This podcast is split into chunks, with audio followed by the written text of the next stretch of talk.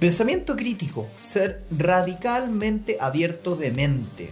Esa es una de las habilidades que no nos enseñan hoy en día, que es fundamental para nuestro éxito y sobre todo para la vida que nos va a tocar vivir con las redes, con la tecnología, con el Internet al cual nos enfrentamos. Hoy revisitamos una sección, un pedacito del libro de los principios de Rey Dalio que toca esta materia.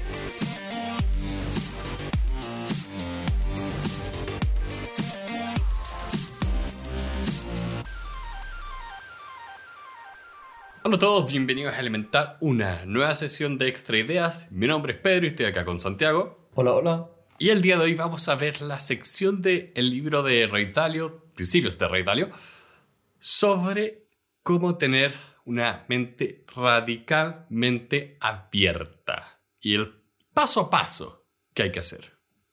En este sentido, me gustaría partir hoy con reconocer que la que el pensamiento crítico, o esto de ser radicalmente abierto de mente, es raramente enseñado en nuestras eh, instituciones formales, los colegios, las universidades, y de a poquitito se ha ido reconociendo su importancia. Mm. Tanto es así que, por ejemplo, yo enseño o enseñaba, el semestre pasado lo enseñaba, un curso sobre pensamiento crítico en la universidad, porque es extraño esta materia para el común de las personas. Nos enseñan a pensar y nos enseñan a no poner real atención a lo que estamos diciendo o lo que estamos creyendo. Entonces, creo que hoy vamos a tocar un tema que es súper valioso para, para nuestra actualidad. Sí, porque la idea de, mejor dicho, ser de mente abierta es una frase que se dispara mucho hoy en día, como, pues, oh, tú tienes que ser abierto de mente. Y es algo que es especialmente divertido ver cuando la gente que dice que la Tierra es plana, te dicen que, tienen que, ser, que uno tiene que ser abierto de mente a que la Tierra es plana. Acá es más un tema de, no, no. Entender el proceso, como dices, del pensamiento crítico, porque nos dicen que seamos abiertos de mente, pero no hay un proceso detrás. No hay un entendimiento de cómo funciona nuestra cabeza, cómo funciona el cerebro. Y acá lo encontré muy, muy bueno en finalmente explicar cómo efectivamente se hace esto, cuáles son las barreras que tenemos de las cuales muchas veces no estamos conscientes. Mm. Una de esas barreras muy típica es nuestro propio ego. es el no ser capaz de aceptar de que nos podemos equivocar, que tenemos debilidades, que tenemos puntos que no somos capaces de entender o que si los entendemos no los entendemos lo suficientemente bien. Y es muy habitual que nos pongamos muy defensivos cuando algo ataca nuestro ego, cuando un pensamiento o una idea o un proyecto ataca un poco lo que nosotros creemos o, ataca un poco las decisiones que nosotros tomamos en algún minuto. Sí. Como esta frase que tú repites harto de si quieres asegurar que alguien no entiende una idea, asegúrate de que eso afecte su sueldo. Sí, no, no hay nada que, no es no hay nada más propenso a que alguien no entienda algo que sujetar ese entendimiento a, al cambio o destrucción de su sueldo. En otras palabras, si es que aprender o darte cuenta de algo significa que te van a bajar el sueldo, no lo vas a querer aprender. Y esto es típico en las personas que llevan trabajando de una determinada forma, yo lo he visto mucho en los servicios públicos, donde siempre se les ha enseñado a hacer algo de una manera concreta. Y por ejemplo, hay una nueva herramienta tecnológica que le va a solucionar todo e incluso va a significar que lo reemplacen y obviamente no lo van a querer aprender o entender, porque si es que lo entienden o lo aprenden, se van a quedar sin trabajo. Entonces, ellos se vuelven su propia barrera al aprendizaje porque no quieren aprenderlo. Sí. Y eso a veces también te diría que tiene como... No es el otro, la, otra cara de la moneda, pero otro participante en estas interacciones, yo pienso mucho como, por ejemplo, cuando se habla el tema de comer carne, el vegetarianismo, por lo menos en mi experiencia, la gente más agresiva con el tema no son los vegetarianos, son las personas, son los carnívoros hablando con vegetarianos. Ya, eso puede estar sesgado por lo que te ha tocado. No, por eso estoy diciendo, eh, ha sido mi, experiencia ha sido mi experiencia. Mm. Tú puedes ver este fenómeno que se repite harto con otras cosas, de que cuando... Porque también, dentro del discurso del vegetarianismo hay uno que sí tiene todo este factor de avergonzar a la otra persona. Ahí es donde ves eh, activismos muy, muy nocivos como varias instituciones que la verdad no quiero mencionar nunca porque son basura. Pero he visto que la gente es más comprensiva cuando empiezas a hablar de cosas como impacto medioambiental, eficiencia en la producción de comida cuando hay gente que muere de hambre. El discurso como de vergüenza se ha estudiado y se ha encontrado que es muy malo cuando tratas como de eh, avergonzar a alguien para que cambie un comportamiento, activas automáticamente esto de acá del ego y se ponen 100% defensivos. Mm. Entonces eso es algo muy interesante de considerar cuando uno queremos cambiar el comportamiento de alguien más, pero también hacerlo al revés de, ok, esto que me están diciendo no me gusta porque activó mi defensa de ego o porque efectivamente la idea es mala. Mm. También hay que reconocer que dentro de uno mismo, además del ego, hay como, como dos cerebros. El cerebro más lógico, racional, con argumento, y el cerebro más emocional, impulsivo. Y muchas veces se pelean entre sí esas dos partes de uno mismo, como esta idea de que hay veces que tú sabes racionalmente que es algo que no deberías hacer, pero tu lado emocional muchas veces te dice hagámoslo, hagámoslo, hagámoslo. ¿Cuántos errores hemos cometido haciendo eso? Sí, mira, lo vamos a pasar muy bien cuando leamos acá en el podcast eh, Thinking Fast and Slow, que entra en más detalle en esto, pero efectivamente tenemos esta caricatura muy antigua de que existe un lado emocional y un lado racional. No es tan así, pero sí hay algo de verdad en esto, de que hay una parte de nuestro cerebro que es impulsiva, saltar a conclusiones, tomar decisiones sin pensar, y esa es la que se gatilla mucho y te diría que hoy en día en Internet, como todo es tan instantáneo y tan rápido, hay veces que las personas podemos cometer errores muy graves de manera muy rápida y meternos en la pata de los caballos sin saberlo. Hmm. Aquí el tema está en que uno tiene que reconocer que uno hace o toma decisiones, perdón, más en base a la emoción que al análisis racional y que eso muchas veces lleva a resultados incorrectos en tu raciocinio. Hay que intentar ser capaz de reconocer que cuando el sentimiento se mete entre medio, las cosas no siempre funcionan de la mejor manera.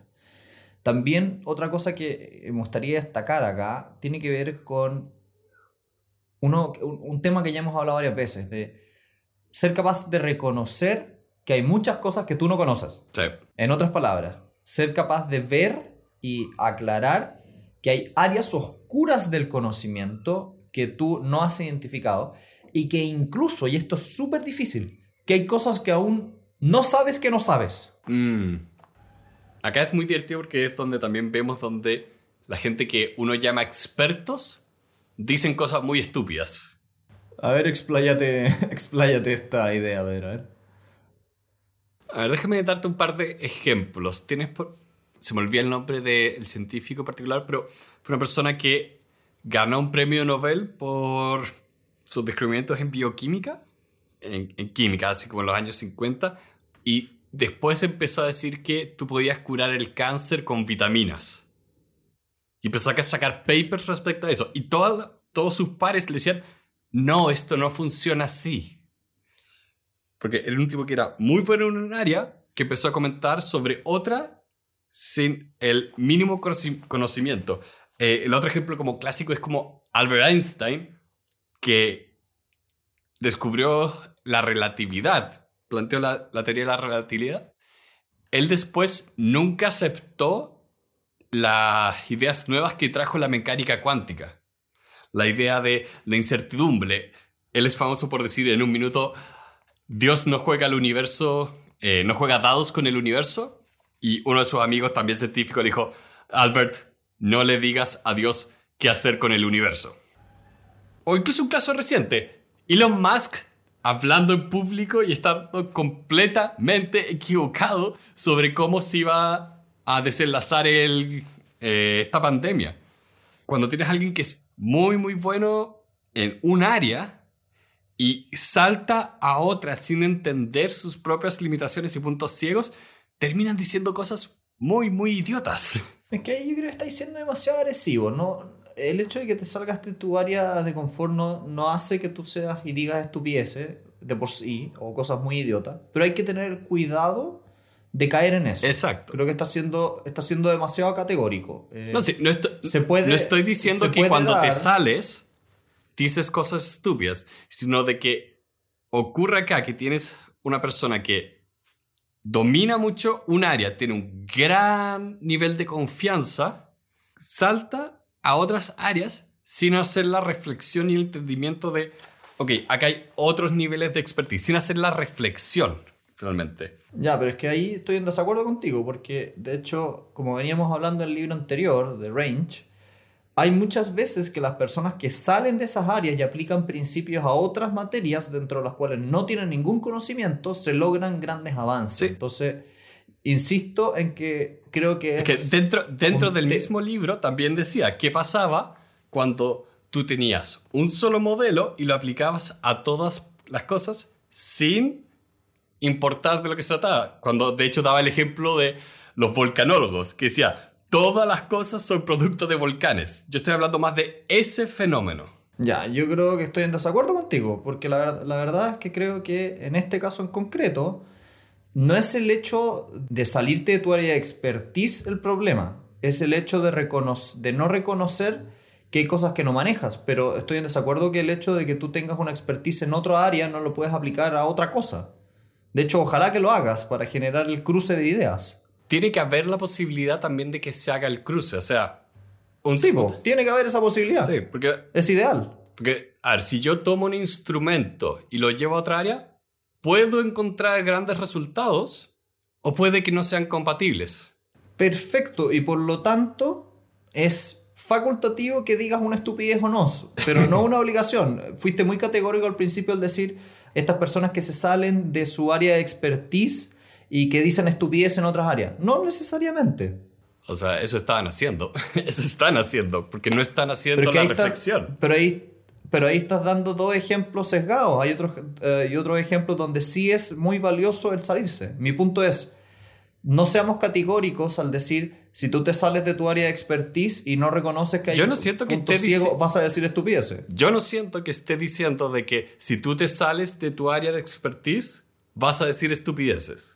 Eso fue lo que yo entendí que estabas diciendo. A ver, reformula. Entonces, ¿qué sí estás diciendo? Ok, porque acá lo que está hablando finalmente es de los puntos ciegos. Entonces, para mí, el tema de, ok, cuando tú te sales, y también esto es muy particular de gente que es muy inteligente en ciertas áreas, de que pierden conciencia de cuál es el rango de aplicabilidad de su conocimiento. Porque eso tiene que ser evaluado. No puedes simplemente saltar a ciegas a decir de que, ¿sabes qué? Porque soy un experto, en el caso de Elon Musk, en física, voy a poder comentar sobre algo como una pandemia sin haber estudiado el tema. En el caso donde dices, antes de dar tu opinión o ser categórico en decir, ¿sabes qué? Esto es cierto o incierto, tú tienes que estudiar. Y es muy emblemático, y también lo, lo mencionaba en el libro de Range, la gente que obtiene mucha expertise en un área muy especializada que se vuelven ciegos a todas estas otras áreas o todos estos otros modelos que son más aplicables que los que ellos manejan. Ya, entonces en ese caso sí, estoy de acuerdo. En la medida de que tú apliques un pensamiento sin ser capaz de identificar su, el punto ciego o aplicabilidad, sí, estoy de acuerdo. Los expertos van a terminar diciendo estupideces. Pero insisto en que al principio entendí que me estabas diciendo que los expertos que se salen de su área dicen estupideces. No, no, eso Y- por ningún motivo. Lo- lo vimos en Rage. Ya, entonces sería bien interesante que los dos escucháramos de nuevo este audio, a ver qué dijiste al principio, o, o yo te entendí mal, o algo salió mal aquí. Ah, no, no, yo diría que esto salió perfecto, porque, de hecho, hay una gran distancia entre lo que uno piensa y lo que uno dice. y finalmente... Espero que no, digamos. No, y, a, ver, a mí me interesa ser entendido en este podcast.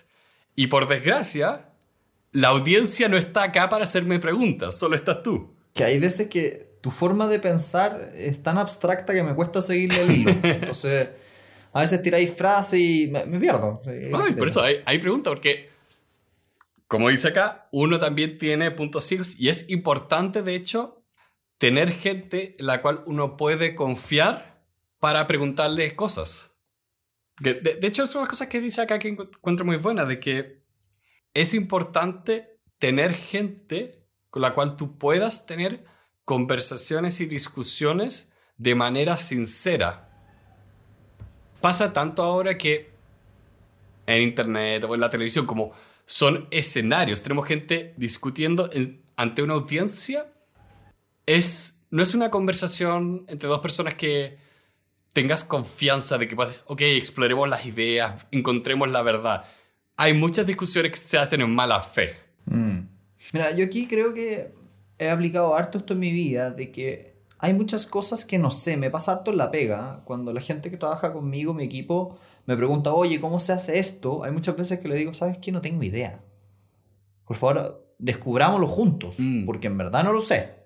Y está el vicio de pensar de que, ah, tú eres el jefe y por lo mismo tienes que saber todas las respuestas. Creo que no es la forma inteligente de acercarse a la resolución de problemas. No es sana no hay que preocuparse, como dice el libro, de siempre parecer inteligente o, parecer bueno o, muy, muy top, sino más bien preocúpate de obtener los resultados y las metas que tú estás buscando. A mí no me interesa que el cliente sienta que yo soy muy inteligente, a mí me interesa que el cliente vea un resultado concreto. hay un tema que Neil deGrasse Tyson lo el problema de la expertise, como presentarse a uno mismo como un experto, es que te predispones a tener que siempre poner tu ego por delante. Mm. Siempre tienes que estar defendiendo lo que estás diciendo y pierdes la oportunidad de decir no sé. Lo, lo único que uno tiene que buscar es la mejor respuesta. No tiene que ser la mm. mejor respuesta que tú mismo solo puedes crear. Entonces ahí el, trabajo en equipo también es muy interesante. Sí. Y la transparencia también es muy importante ahí porque generas mucha confianza después. Mm. Ahora, igual aquí también juegan ciertas cosas, ¿ah? que es que a nivel interno estoy de acuerdo, tienes que buscar la mejor respuesta, tienes que aprender a decir que no. Pero ahí a veces me baja un poco la, la duda de si es la mejor movida de marketing. Como hay ciertas áreas donde es valorizado monetariamente el conocimiento. Entonces, hay veces que me baja un poco la duda si en esas áreas, por ejemplo las leyes, es buena idea decir no sé, o bien llegar a la respuesta rápido antes de decir no sé. Tengo un poco ahí la duda desde una perspectiva de ventas, si es lo mejor. Es que tenía la pregunta al revés. ¿Qué, tipo de cliente quieres atraer? Uno que te pague. Como... no, pero es un poco como cómo es que las, noticias están tan obsesionadas con llegar a contar lo que pasó antes de entender por qué, antes de efectivamente pensar si es que lo que están mostrando es importante o no. En que encuentro que aquí hay una, hay una barrera interesante, pues porque cuando te, te vienen clientes y te llegan distintas necesidades, uno tiene que aprender a decir que no cuando algo, como, como hemos venido conversando, se sale demasiado de tu círculo de competencia. Hay que, por ejemplo, a mí me llega un caso penal y yo derechamente digo esto no es un área que yo maneje, estos son los conocimientos que yo tengo, pero te puedo derivar a Juanito y Pepito que saben. Pero cuando están dentro de tu área, hay una delgada línea entre muchas veces sucede que el cliente te pide algo y tú lo manejas hasta un cierto grado, pero hay ciertos detalles que por no sé, por los últimos cambios de la ley o que cambió alguna parte del organismo público o hace un año que no hacía esta gestión, han cambiado un poquitito. Entonces ahí surge un poco la dinámica de hasta dónde uno debe reconocer que no sabe. Estoy pensando, no, estoy pensando en, la respuesta misma, porque la respuesta misma, en la resolución del problema, hay que reconocer efectivamente que uno no sabe y buscar gente que te ayude y eso está, claro. Mm. La pregunta es, al momento de la venta, a la venta del cliente, ¿hasta qué punto es legítimo decir, mira, por último, este detalle déjame averiguarlo? o, o, derechamente no mencionar que existe ese detalle, porque muchas veces el cliente no sabe que, que está esa barrera. Eh, mm. es, una, es, una, duda, no, no tengo del todo claro la respuesta de cuál es el camino óptimo. Para mí esas cosas son un poco de... Yo las trato de pensar en el, en el largo plazo. Este, esta frase de la confianza crece con la velocidad de una palmera y se pierde con la velocidad que cae un coco diría que, como dices, hay muchos incentivos que son muy perversos. Y hay que tener, más que tener una respuesta correcta, es tener cuidado de no estar inintencionalmente cortando el árbol. Mm. Igual por el otro lado también hay un punto donde uno tiene que reconocer que el saber absolutamente todo te paraliza. Mm. Desde la perspectiva de la venta, de los clientes. De, si tú en verdad quieres solamente salir a vender cuando ya tienes el producto 100% perfecto y manejas absolutamente todo, nunca vas a salir a vender. Entonces también hay un poco de, punto intermedio, si se quisiera. Sí, es que hay, un tema muy bueno que por eso me gustó mucho esta parte ahora revisitándola, porque trata de abrir, de hablar de cómo es que nosotros nos enfrentamos a ideas nuevas o distintas a nosotros de una manera que dice, a ver, esto no es una confrontación, no, es, no eres tú contra el otro. Mm. Trata de evitar, de hecho, todas las cosas que te ponen en estas situaciones de confrontación y dice, hazte la pregunta, ¿tú estás teniendo una discusión o estás buscando entender algo? Mm. Y creo que eso mucho, mucho no se enseña y no se hace. Porque incluso, incluso las cosas con las cuales yo no estoy de acuerdo, me importa entenderlas. Y para eso tengo que hacer un trabajo mucho más consciente. Porque finalmente se, significa, no sé, el otro día me mandaron un video de YouTube hablando de un juego y a los cinco minutos ya lo quería cerrar porque el, el video lo encontraba insoportable. Pero fue como, ok, veámoslo entero, veámoslo entero, entendamos de dónde viene esta persona. Igual ahí también tocaste un punto, que es que es la credibilidad. Cuando estás buscando la verdad con tus pares, hay veces que hay personas que tienen un manejo más acabado que otros de una determinada materia. Y por mucho, y cuando estoy diciendo que tienen un conocimiento Estoy diciendo que tienen un, registro, tienen éxito, mm. tienen dos, tres veces que han logrado algo en particular que tú estabas buscando. Entonces, hay muchas veces que en la búsqueda de la verdad, personas que no tienen ese, ese, ese expertise o ese conocimiento emiten opiniones. Y en este camino, en esa emisión de opiniones, muchas veces hay que ser lo suficientemente fuerte para decir que la democracia de ideas hay veces que no es lo mejor. Hay veces que la opinión de una persona pesa más porque en verdad sabe lo que está diciendo versus otras. Y eso también es interesante, es súper interesante. Sí, ahí agregaría para tener cuidado de no caer en la falacia del, de la autoridad o del ataque personal. Mm. Es interesante. No, es muy interesante, porque finalmente, como también dentro de veces los mismos campos como de conocimiento, la información empieza a cambiar, tú puedes ser alguien que en un minuto fue muy importante o, eh, por ejemplo, que hizo muchas publicaciones, pero después todo empezó a cambiar.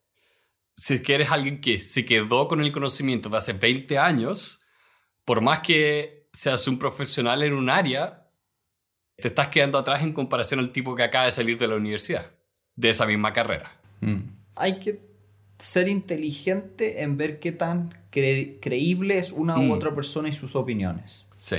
Bueno, y con eso yo creo que vamos cerrando el día de hoy. Eh, ha sido una discusión acalorada, entretenida. Em, sí. los invitamos a revisar nuestra página web elementalpodcast.cl. Ahí tenemos una gran cantidad de contenido extra, especialmente diseñada para todas las personas que nos apoyan, nos ayudan a hacer este proyecto realidad. Ojalá que puedan compartir este episodio si les entretuvo, si es que encontraron que aquí hay algo de valor. Y los invitamos también a revisar nuestras redes sociales y ponerle eh, likes y compartir nuestras publicaciones en todas las redes. Porque los amamos y queremos que tengan un muy buen fin de semana, que se cuiden y que estén muy bien. Adiós.